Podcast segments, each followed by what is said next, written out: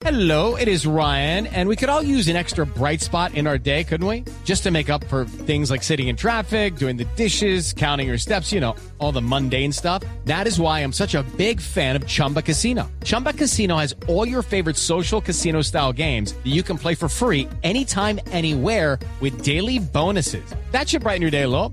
Actually, a lot. So sign up now at chumbacasino.com. That's chumbacasino.com. No purchase necessary. BGW. Void were prohibited by law. See terms and conditions. 18 plus. Boombox.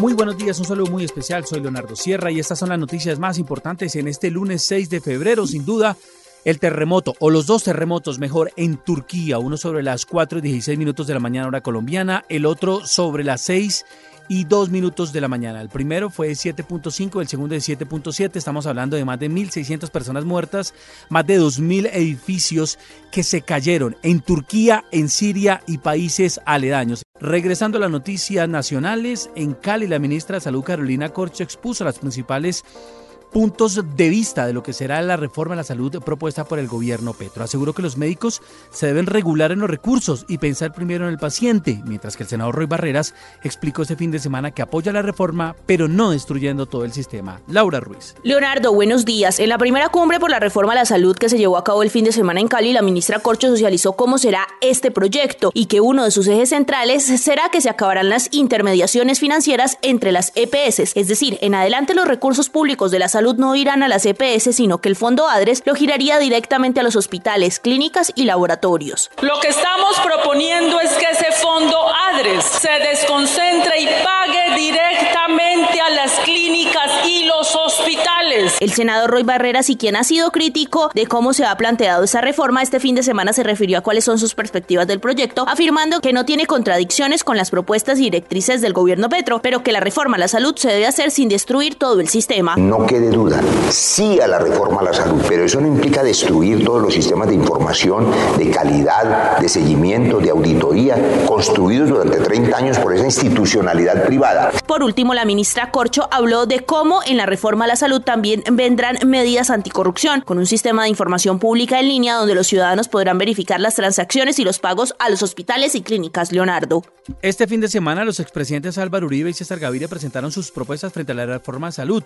Los dos coinciden en que el sistema debe mantenerse, pero debe mejorarse. Ambos líderes políticos presentaron cada uno un documento de 17 propuestas. Kenneth Torres. En horas de la noche del viernes, el presidente Gustavo Petro se reunió con su opositor, el líder del Centro Democrático Álvaro Uribe, con el fin de discutir temas de interés nacional como lo son las reformas que irán a tramitarse en el Congreso de la República, el cese al fuego con grupos ilegales con voluntad de paz y la reforma a la salud. Uribe calificó el encuentro en sus redes sociales como sincero y respetuoso con el presidente Gustavo Petro. En este encuentro, el expresidente Uribe le entregó al mandatario de los colombianos un documento de 17 puntos en el que plantea que el sistema actual representa un menor gasto de bolsillo para los usuarios, asegurando que sin las EPS se habilitaría el sistema y se dejaría en pie un monopolio estatal, como lo aseguró en Tunja. Pero si eso queda solamente en manos del Estado y un fondo municipal o departamental, ¿quién va a garantizar que el servicio sea oportuno y quién va a frenar el pedido de servicios innecesarios? Asimismo, se conoció la postura del expresidente César Gaviria, quien también coincide con el expresidente Uribe en que debe permanecer el sistema actual, pero debe mejorarse. El líder de los liberales, en un texto de 49 páginas, propuso 17 puntos, entre ellos el de aplicar plenamente la ley de estatutaria de la salud, fortalecer la superintendencia de salud, mantener el aseguramiento a través de las EPS, entre otros. Yo creo que vamos a encontrar un punto de encuentro con el gobierno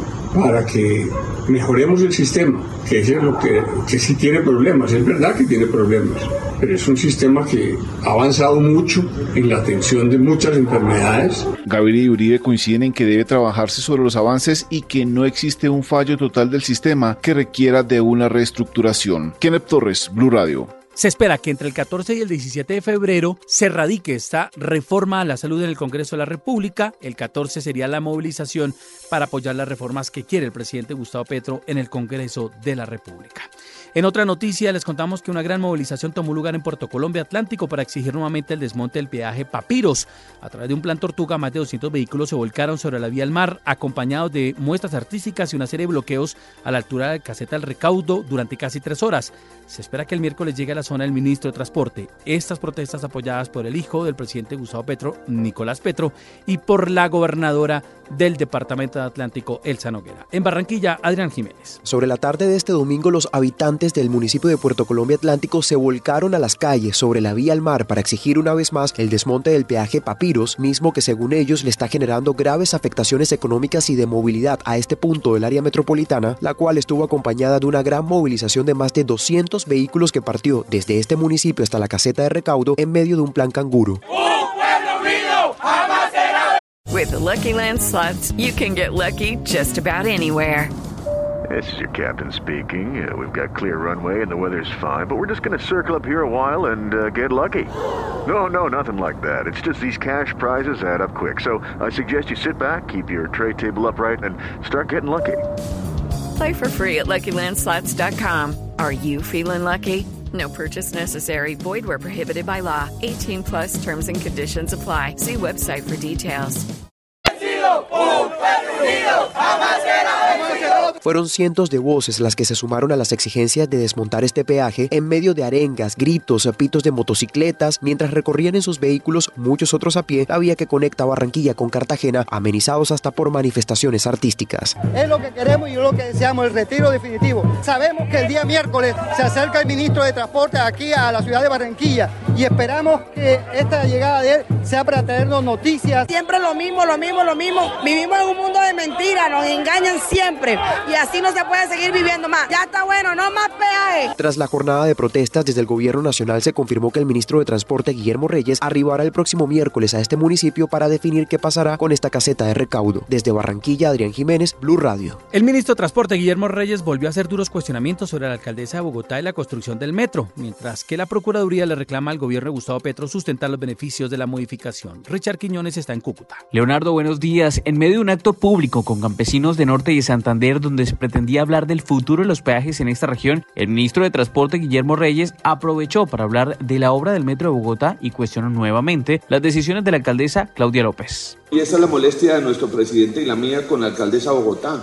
Cuando establecemos un diálogo, lo acordamos, una metodología y salen a clavarle uno el cuchillo y decirles que esto no es así y es así. La procuradora Margarita Cabello, por su parte, también solicitó al gobierno nacional sustentar a través de documentación la teoría o los conceptos jurídicos sobre el replanteamiento de la primera línea y el por qué deben llevarse a cabo de forma subterránea, Leonardo. La comunidad católica en Medellín está conmocionada por la muerte de un sacerdote, Javier Eduardo González, de 39 años, que se desplomó dentro de un bar donde le habrían suministrado una droga para robarlo en la zona rosa de la 70. El presbítero era oriundo de Planeta Rica, Córdoba y formador de un seminario de la capital antioqueña. Duan Vázquez. Pues las autoridades adelantan las investigaciones para esclarecer la muerte del sacerdote Javier Eduardo González, de 39 años, quien fue encontrado sin signos vitales en un bar de la zona rosa conocida como la 70 en Laureles. Inicialmente este hombre no fue identificado y se creía que estaba desmayado en una de las mesas, pero los empleados del establecimiento de comercio evidenciaron que estaba muerto, por lo que llamaron a la policía. El sacerdote cordobés, que era formador del seminario misionero San José de la Iglesia Católica del barrio Robledo, se encontraba con otra persona, al parecer un hombre, que habría salido del bar con sus pertenencias a pesar del estado de la víctima, por lo que se sospecha que pudo haber sido drogado con alguna sustancia para robarle. El coronel José Miranda, comandante encargado de la Policía Metropolitana. Luego de hacer las verificaciones preliminares, esta persona se encontraba en compañía de otro sujeto, quien después de departir un tiempo determinado se va del lugar. El medicina legal ya se adelantan los estudios para determinar si el presbítero le habrían suministrado alguna sustancia como escopolamina, lo que habría causado su fallecimiento. La policía y el CTI revisan las cámaras de seguridad de la zona para identificar a los responsables. Duan Vázquez, Blue Radio. Un nuevo accidente marítimo en las playas de Cartagena dejó otras personas heridas, entre ellos un joven de 23 años que tuvo que ser remitido a la unidad de cuidado intensivo. El joven y otros dos compañeros fueron atropellados por el conductor de una moto acuática que estaba borracho. Dalia Orozco. Las vacaciones de un grupo de empleados de una empresa de lubricantes de Yarumal, Antioquia, se convirtieron en una verdadera tragedia por cuenta de la imprudencia del conductor de una moto acuática que embistió a tres de estos cuando disfrutaban de un día de playa en Boca Grande, en la zona turística de Cartagena. Entre las víctimas se encuentra un joven de 23 años que sufrió un trauma cráneoencefálico y tuvo que ser internado en UCI. El conductor de la moto acuática, también un turista, se encontraba en estado de alicoramiento. Coronel William Subieta, subcomandante de la Policía de Cartagena. Fue presentada a la autoridad competente, allí eh, fue escuchado y muy seguramente eh, estará inmerso dentro del proceso a disposición de la Fiscalía para que determine allí su responsabilidad. La Capitanía de Puerto anunció una investigación en contra del propietario del vehículo, que además fue inmovilizado. Desde Cartagena, Dalida Orozco, Blue Radio. En otras noticias, el alto comisionado para la paz, Danilo Rueda, rechazó que abogados estén acercándose a las cárceles del país, ofreciéndole ayudas en nombre de la paz total que impulsa el gobierno nacional. El ex paramilitar Salvatore Mancuso manifestó a la Jurisdicción Especial para la Paz su interés de participar en la audiencia única de verdad, su última oportunidad, para ser acogido como compareciente de ese tribunal para contar lo que conoció de la relación entre las Autodefensas Unidas y el Estado. El presidente Gustavo Petro y el alcalde de Barranquilla, Jaime Pumarejo, se van a reunir hoy para discutir las políticas carcelarias. En el encuentro se espera definir políticas que lleven a la tranquilidad a la ciudadanía en materia de seguridad. Esas son las noticias más importantes con las que amanecemos este lunes 6 de febrero. Gracias, un abrazo.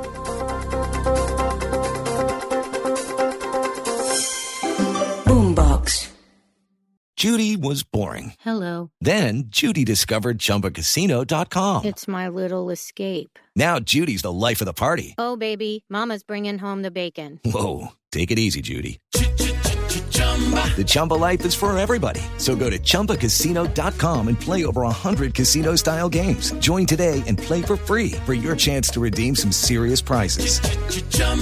ChumbaCasino.com. No purchase necessary. Void where prohibited by law. 18 plus terms and conditions apply. See website for details.